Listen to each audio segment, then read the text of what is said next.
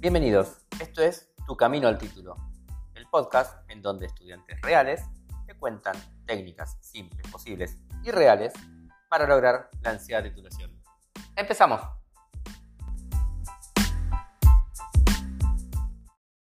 Bueno, hoy estamos con Tabata Barrera Carlini, ella es estudiante avanzada de la Universidad Abierta Interamericana de Argentina. Bienvenida Tabata, gracias por estar hoy. Sé que estás con muchos, muchos problemas de trabajo, así que te, agradezco el ratito que te hiciste para charlar con nosotros. Buenas tardes, Hugo, gracias por invitarme, de verdad, un placer. Bueno, bueno, Tabata, ya un poco te comenté de, de qué va la cosa. Simplemente preguntarte y después, bueno, seguimos charlando ¿Cómo surgió tu tema de tesis? ¿Cómo, cómo surgió esa idea? Hoy contanos un poquito, por supuesto, de qué va. Bueno, en mi caso yo estoy haciendo un cuestionamiento de la respuesta de la Unión Europea ante la crisis o la guerra de Ucrania de, este año. Em, originalmente todo surgió porque yo en primer año tuve la enorme y hermosa oportunidad de presentarme en un congreso de relaciones internacionales de la SAP con una amiga donde escribimos del tema de Ucrania, de Donbass, Crimea y toda esa zona que ya se encontraba en conflicto. Y nada, eh, este año tomando todos los temas que me interesaban, me pareció que sabiendo que yo ya tenía una base sobre el tema, una base bastante académica, porque presentar un, paper es académico, eh, me pareció que era la mejor opción de que, de que podía hablar para la tesis y me encanta, aparte el tema de Ucrania y todo esto con Putin me resulta súper interesante, pero aparte de eso me parece que generar, eh, escribir, escribirlo haciéndole una crítica al sistema actual es como el plus de, de completarlo con mi personalidad tan un poco combativa, ¿no? pero pero al mismo tiempo eh, verdaderamente hablando de, dentro de las bases de las relaciones internacionales y de los paradigmas, ¿no? Bien, justamente, bueno, un tema realmente que siempre es de actualidad, pero que último, en último tiempo tomó una relevancia gigante. ¿Y cómo fue la experiencia esta desde el Congreso, del paper? Porque vos estabas en los primeros años de la universidad, estabas en, un estadio avanzado. ¿Cómo, ¿Cómo te sentiste en ese momento? Yo, salvo este año, me presenté todos los años en un congreso de relaciones. Eh, o de relaciones o de ciencias políticas. Todos los años me presenté en uno. La verdad que al principio, eh, como fue, yo lo hice en primer año y, de hecho para empezar a escribir el paper lo empecé a escribir en los primeros meses de la carrera, o sea, una locura.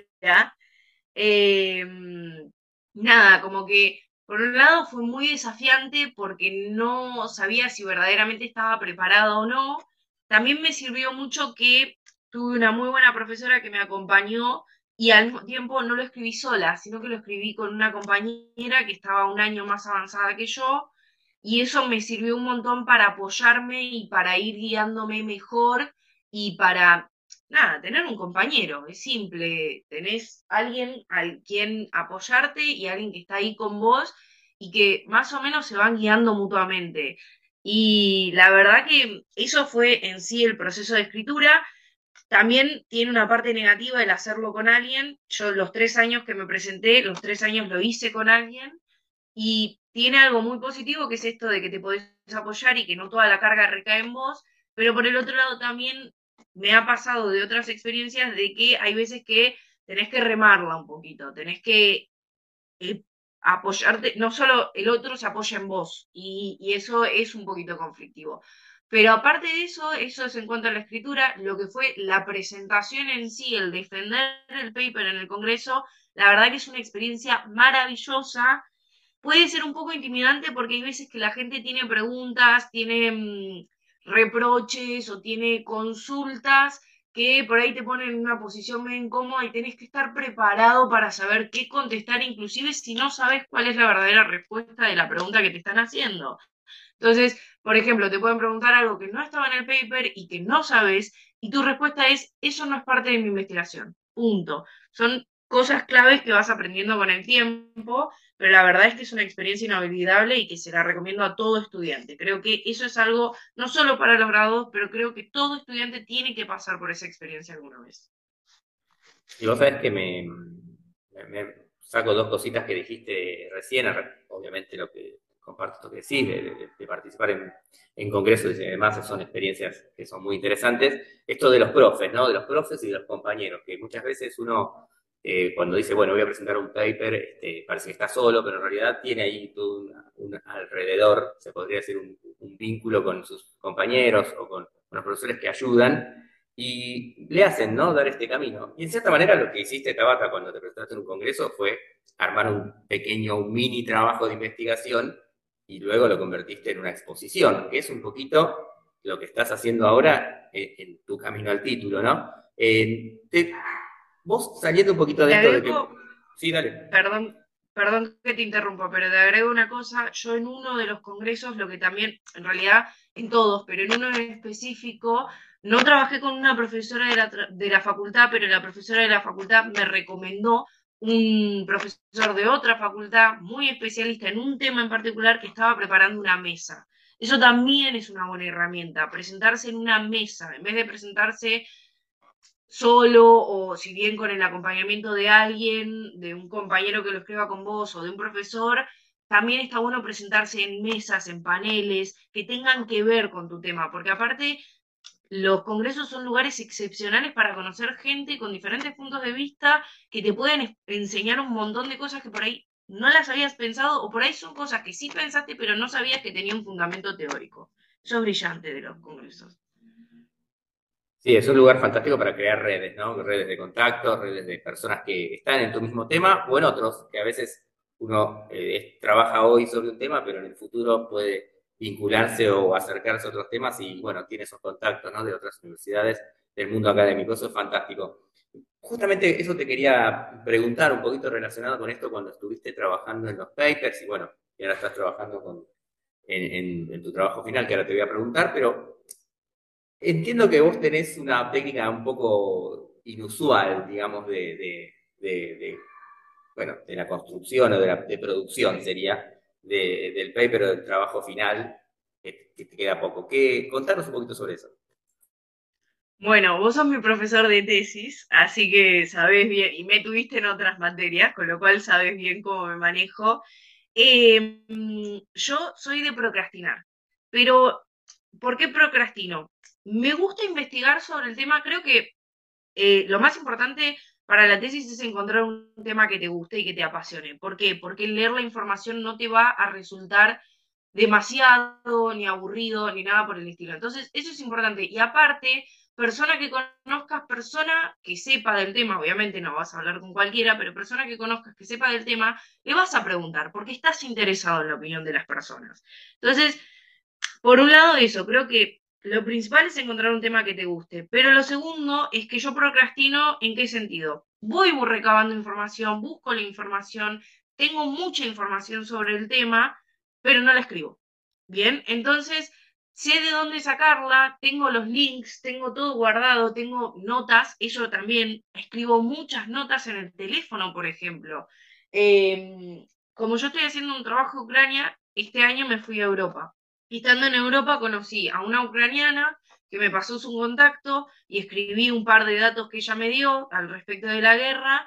Y por el otro lado, yo estuve en otras partes de Europa y estuve hablando con gente que sabe algo de política, no es especializada, pero sabe algo de política y todos me dieron diferentes respuestas sobre el mismo tema. Y todas esas respuestas las tengo anotadas. Y también tengo el contacto de todas esas personas con las que hablé.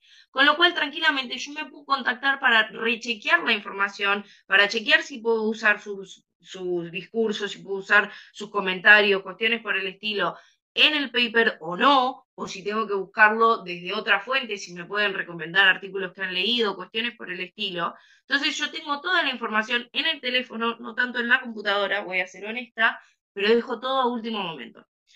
Entonces, no solamente para, el, para los papers y para el final, y para la tesis final, sino que para los finales y para los parciales. Yo suelo dejar todo para último momento. Entonces, ¿Qué pasa? ¿Por qué lo hago esto? No porque no tenga ganas de hacerlo, sino porque el dedicarle, por ejemplo, mm, sé mucha gente que prefiere dedicarle una hora por día. Bueno, a mí eso no me sirve. O el em, no sé, dedicarle tres meses antes, estar todo el tiempo con la tesis o con un parcial. Eso a mí no me sirve. A mí lo que me sirve es la presión. Por eso es que procrastino. Dejo todo a último momento porque el tener la presión del tiempo me hace a mí quedarme, por ejemplo, dependiendo de la exigencia que tenga, el parcial, el final, el paper o la tesis, es el tiempo que me quedo encerrada dedicándole tiempo para escribirlo y para dedicarle completamente a eso. No me muevo de eso. Así me ha funcionado, eh, no sé si excelentemente bien, pero bueno, en, la última opción que tuvimos para rendir finales, rendí 8 en dos semanas. Así que a mí me funciona, por lo menos. Eh, bueno, bueno, eh, si funciona, fantástico, hay que seguir usando la misma técnica entonces. Sí, hay que aclarar que vos sos una persona muy minuciosa y es verdad esto que juntas mucha información y la juntas, la juntas, la juntas y un día, bueno, cuando las papas te queman, como decimos acá en Argentina, este, no sé, en, un par de semanas liquidas todo, pero bueno, te, funciona, fantástico. Pero hay una parte de una técnica en eso en realidad, porque vos conscientemente lo haces, no es que procrastinás porque te quedas mirando eh, o te quedas maratoneando una serie de Netflix o algo por el estilo, procrastinás porque en realidad sos muy minuciosa en lo que buscas y querés tener hasta el último dato, y eso en cierta manera es, extendés un poco de más, quizás, en la parte de, la, de recabar información, me parece, ¿no? Sí, aparte es como que me ayuda a guiarme en cómo voy a guiar y usar la metodología del paper, porque por ahí, o, del, o de la tesis en este caso, por ahí yo inicio con una idea de cómo lo voy a diagramar y una vez que me siento y me pongo frente a la pantalla y tengo el paper, o bueno, eh, o la tesis o lo que sea, como que miro y digo, no, bueno, pero me parece que la mejor manera, ahora que lo estoy escribiendo, es otra, porque tengo esta, esta y esta información, entonces lo puedo guiar por otra manera. Y por ahí termino cambiando todo a último momento, pero con la misma información que había recapado para lo que había hecho antes. Porque como me ha pasado antes, ha habido papers que los he escrito antes y después los reescribo y los reescribo de vuelta porque recibo más información y no me gusta cómo está quedando, entonces los quiero enganchar de otra manera. Y me ha pasado de que he hecho eso y después el paper es un desastre, porque es un, es un entremezclado que no se entiende cuál es el punto y cuál es em, la columna vertebral, por así decirlo, del paper, de cuáles son los pasos de cómo entenderlo. Entonces termina no teniendo lógica. Por eso prefiero también dejarlo a último momento, porque ahí ya tengo toda la información y no voy a agarrar más información, porque si agarro más información se me desborda todo. Justamente, pensaba un poquito lo que decías recién, esto de hablar, digamos, esto habla un poquito de que vos buscas seguridad, digamos, cuando te sentás a escribir tenés que estar segura de que tenés toda la información que querías encontrar y no, justamente como contabas recién, esto de ir agregando en el mientras tanto, que muchas veces embarulla un poco la cuestión, ¿sí? Como te digo, no, es que no tienes una técnica, sino que es una técnica un poco inusual, por eso lo dije al principio. Sí, y, usualmente también cuando me siento y no tengo toda la información, dedico un día a agarrar toda la información y copiarla en un Word, toda desordenada, no importa, con diferentes em, con diferentes tipografías, diferentes colores, copiada y pegada, no importa. Está toda la información en un Word, pero la dejo ese día. Ese día no la toco, simplemente la copio y la pego. Y al día siguiente recién, o a los dos días, cuando ya la información ya está puesta ahí y no está dentro de mi cabeza, ahí sí me siento y escribo. Perfecto, digamos, esa, bueno, eso es una cuestión más de, la cuestión temporal, digamos, que vos pensás y bajás un poco, dejás descansar el cerebro, sería como para que no sea todo un barullo, como decíamos antes. Y Tabata, entonces, para esas personas que están ahí, justo hoy nos están escuchando, dicen, bueno, pero yo escucho a Tabata y bueno, listo, dejo todo para el final y cuando falten dos semanas para entregar mi trabajo final, mi paper en este caso, bueno, un poco el ejemplo que utilizamos con vos, pero el trabajo final, que es lo que nos, nos, convoca hoy, me pongo a trabajar. ¿Funciona eso o te funciona a vos? ¿O qué, qué consejo le podrías dar, digamos? ¿Qué, nos podés dejar como, bueno, como esa máxima que nos puede servir para, para que ayude en general, no a Tabata, sino en general? Bueno, igual ahí me hiciste dos preguntas, así que te las voy a contestar por orden y puede ser que te pida que me, repitas la segunda, pero yendo por orden, si eso le sirve a todo el mundo, no, por el contrario. A la gran mayoría la presión no les ayuda, se ponen muy nerviosos y, es muy difícil, es, porque a mí la presión me motiva a, me, me, hace, listo, ya está, me pongo verdaderamente, si tengo que pasarme tres días sin dormir, lo hago, lo hice, lo he hecho, no tengo problema en hacerlo. Pero hay mucha gente que no, hay gente que necesita ocho horas de sueño y necesita hacerlo dentro de un tiempo limitado o tiene otras cosas, tiene laburo, tiene otras cuestiones. Yo por suerte tengo un laburo que me permite organizarme mis horarios, entonces yo tengo la posibilidad de hacerlo, pero la mayoría de la gente no les sirve. O eso es lo que he visto en mis compañeros, por lo menos. Em, yo creo que en cuanto a eso, es cada uno tiene que encontrar su propia técnica. Yo tengo una amiga que para estudiar para los finales necesita, o para hacer un paper, no sé si para hacer un paper porque nunca la vi hacer un paper, pero imagino que es lo mismo de cómo está haciendo la tesis, necesita su tiempo, ella necesita empezar a escribir, ella una hora por día le dedica al paper y ella está todos los días conscientemente, eso a mí me, me aburre, me llega un punto en el cual termino odiando el paper, porque digo, basta, no quiero saber más de esto, ¿cuánto tiempo más voy a estar? Yo prefiero hacerlo todo de una antes que hacerlo en, poquito, en mucho tiempo. A mí me pasa eso. Cada uno tiene su propia técnica. Esta es la mía. Si a alguien le sirve y si alguien se siente identificado, buenísimo. Y le puedo dar más tips de cómo seguir fomentándolo, aunque no es del todo sano. a mí me sirve. Hay que ver si al resto le sirve. La mayoría no, por lo que veo. En cuanto a la segunda pregunta, ¿cómo? No, no, digamos, perdón que te interrumpí, pero un poco las presiones son algo que uno, con lo cual convive en el ámbito universitario, entonces eh, uno se va como adaptando y se va como acostumbrando, lo va naturalizando, pero en tu caso es un poco como que es tu, tu motor, digamos, me parece, ¿no? Es que es mi motor, totalmente. Yo cuanta más presión, mejor. Cuanta más presión, mejor respondo, porque enfrío totalmente la cabeza, no entro en crisis, no es que, ay, no, no, no, no llego, no llego. Me ha pasado igual. Voy a reconocer que me ha pasado de quedarme en, en no llego, pero cuando me pasa eso, voy, me doy un baño, me relajo, listo, ya está. Voy a hacerlo. Llegaré hasta donde llegue y si no llego, no llego. Punto. Entregaré lo que tengo. Pero yo sé que llego. Y siempre termino llegando. Muy pocas veces me ha pasado de no llegar muy pocas veces, contadas con la mano. Em, con lo cual, a mí me sirve, cuanto más presión, mejor para mí. A mí la poca presión no me motiva, porque es como que, bueno, pero sí, lo puedo hacer. Entonces, lo dejo, lo dejo, lo dejo, lo dejo. Y, en cuanto a tu segunda pregunta de qué consejo daría, eh, creo que hay diferentes consejos para diferentes etapas. Bien, por un lado, creo que eh, el primer consejo que creo que es el que más me sirvió a mí cuando lo entendí fue que la hoja en blanco me paralizaba. Yo, yo abría un Word y tenía la hoja en blanco y decía, ¿y ahora qué escribo? ¿Cómo empiezo? ¿De dónde empiezo? Pero no tiene sentido. ¿Pero cómo hago? Tengo tanta información en la cabeza que... Bueno, cuando te pasan esas cosas hay dos técnicas para usar. A mí me sirve la técnica de rellena. No escribas cualquier cosa, rellena. ¿Qué quiere decir eso?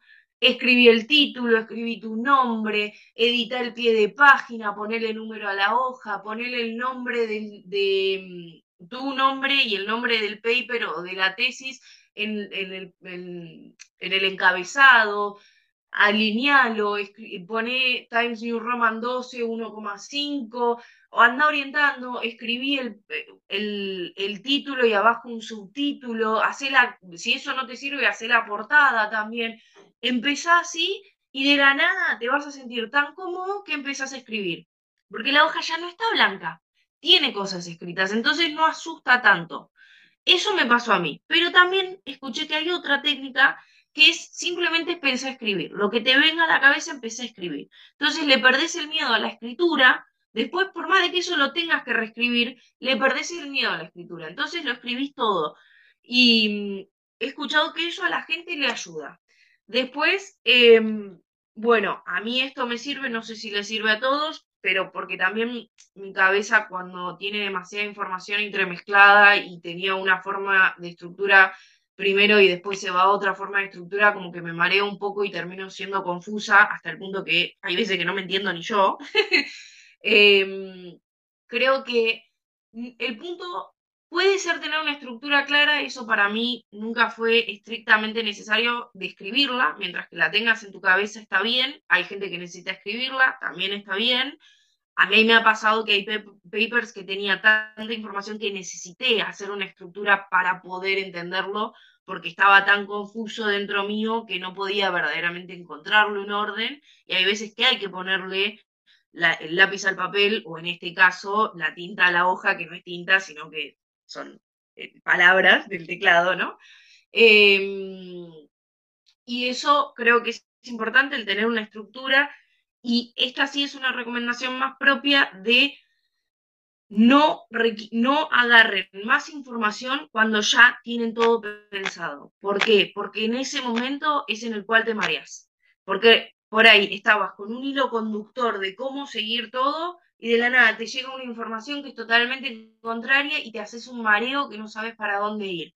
Y lo empezás a tratar de mechar en un, en, un lado y después lees otro artículo y lo tratás de mechar en otro lado y terminas siendo un, algo que está poniendo arriba del otro y queda horrible. a mí me pasa eso, por lo menos.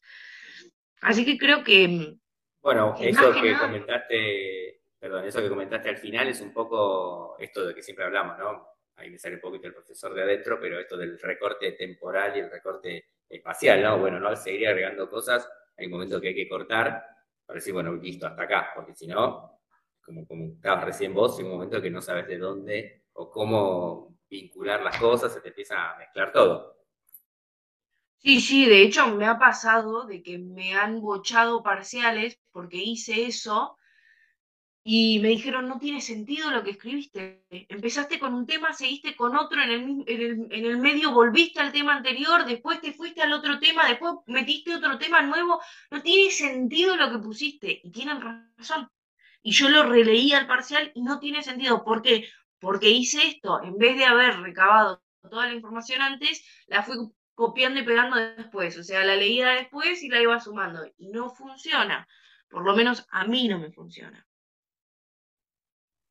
Me parece genial.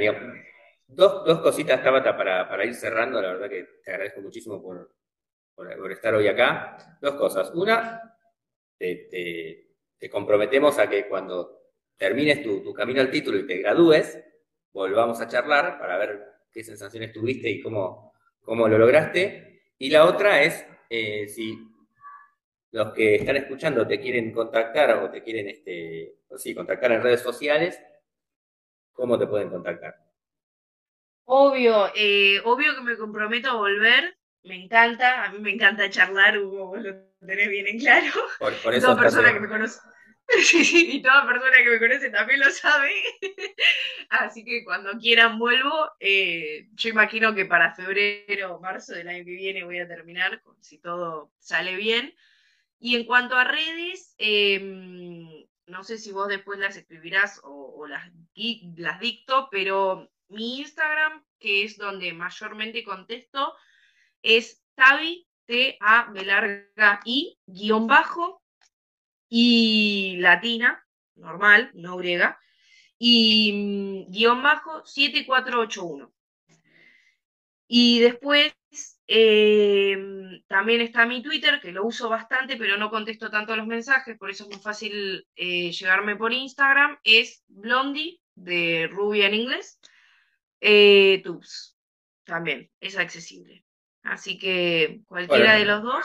Los ponemos en la descripción del capítulo, así de que te quiera contactar, te contacta y, puede charlar o de esto que hablamos de, sobre las tesis y los papers o sobre Ucrania, que es el tema que, que tanto te, te, llama en estos momentos.